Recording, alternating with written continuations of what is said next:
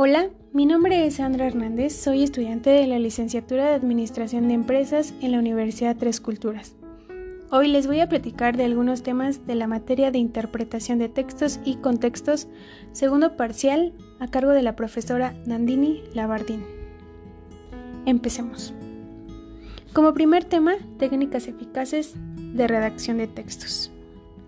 Ordenar las ideas y utilizar un lenguaje apropiado son solamente algunas de las pautas que permiten obtener textos que llamen y mantengan la atención de los lectores. ¿Te ha pasado que tienes la mente en blanco y no sabes cómo iniciar un texto? Te invito a que conozcas las diferentes formas de poder apoyarte y que todo se te facilite. Paso número 1. Elige el tema a tratar, algo que te guste o en lo que tengas conocimiento. Paso número 2. Haz una lluvia de ideas, también conocido como brainstorming. Reúne información. Anota todo lo que creas relevante. Frases, palabras, todo puede ser importante. Una vez que tengas la información y estas ideas, puedes tomar en cuenta la técnica de la estrella. Paso 3.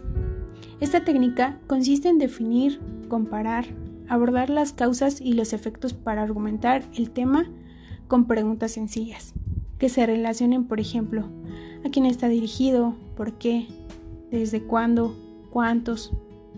También es importante tener en cuenta realizar un comparativo, realizar, analizar sobre qué se puede decir a favor o en contra.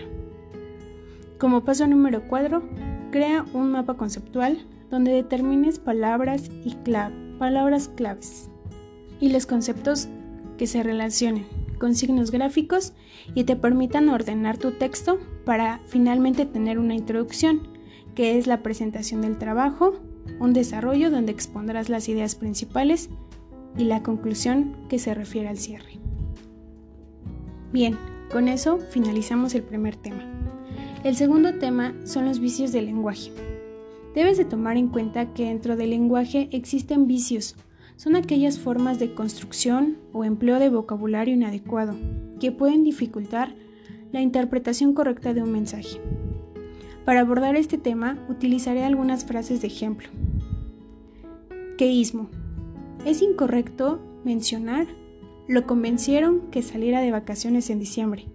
Lo correcto es lo convencieron de que saliera de vacaciones en diciembre. Dequeísmo. Incorrecto a Luis le preocupa de que los niños no hayan llegado. Lo correcto es, a Luis le preocupa que los niños no hayan llegado. La anfibología se refiere al doble sentido de las palabras. Por ejemplo, mi padre fue al pueblo de José en su coche. ¿En el coche de quién? Esta es la pregunta que nos realizaríamos. Solecismo. Son errores cometidos contra la pureza del idioma.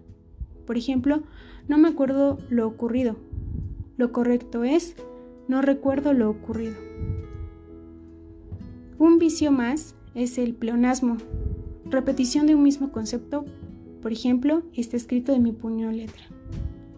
Los extranjerismos son palabras que utilizamos de forma cotidiana, por ejemplo, ok, chef, slogan, flash. Y finalmente el neologismo, que son palabras que realmente no existen, sin embargo las utilizamos, por ejemplo, amix, haciendo referencia a algún amigo. Estos son algunos de los vicios del lenguaje. Involucra tanto la dicción como el vocabulario, pues comprende todos los factores que alteran el flujo normal de la comunicación. ¿Te das cuenta cómo los vicios están siempre presentes y no los hemos visto? Como tercer tema, la comunicación humana. La comunicación es el acto voluntario de transmisión de información entre seres vivos. No todas las formas de vida se comunican de la misma forma ni con los mismos fines. Deben estar presentes y disponibles algunos elementos como un emisor, aquel que inicia el acto comunicativo creando, codificando y transmitiendo un mensaje. Por ejemplo, un hablante o por ejemplo en este caso. El receptor es aquel que capta el mensaje y es capaz de decodificarlo y comprenderlo, recomponiendo así el mensaje. Por ejemplo, una escucha. La información que se transmite, del tipo que sea, se denomina mensaje, misma que puede contener un código. Esta es una forma de encriptación, o sea, una lengua o sistema de sentido que sirve para traducir el mensaje. Finalmente, el canal de comunicación es el medio físico empleado para transmitir el mensaje. Estos son los principales elementos de la comunicación humana y estos son aquellos que a diario tenemos en cuenta. Hemos llegado al último tema, la comunicación eficaz.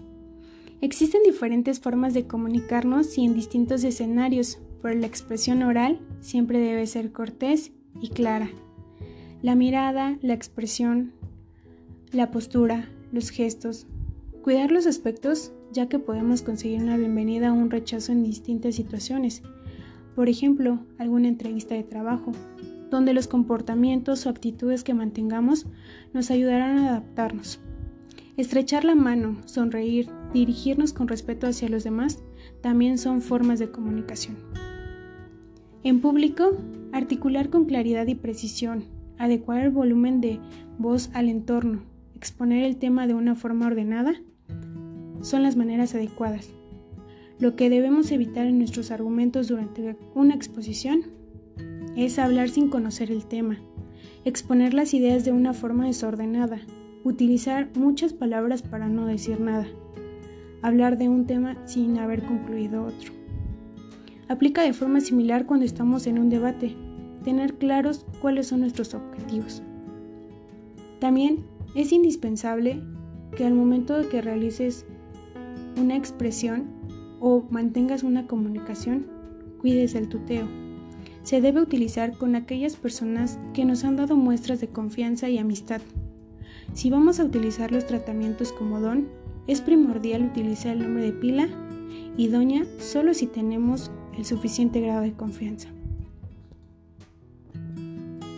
Distinguir y diferenciar los elementos que intervienen en toda comunicación nos ayudarán a mejorar lo que deseamos expresar, ya sea de forma escrita o verbal.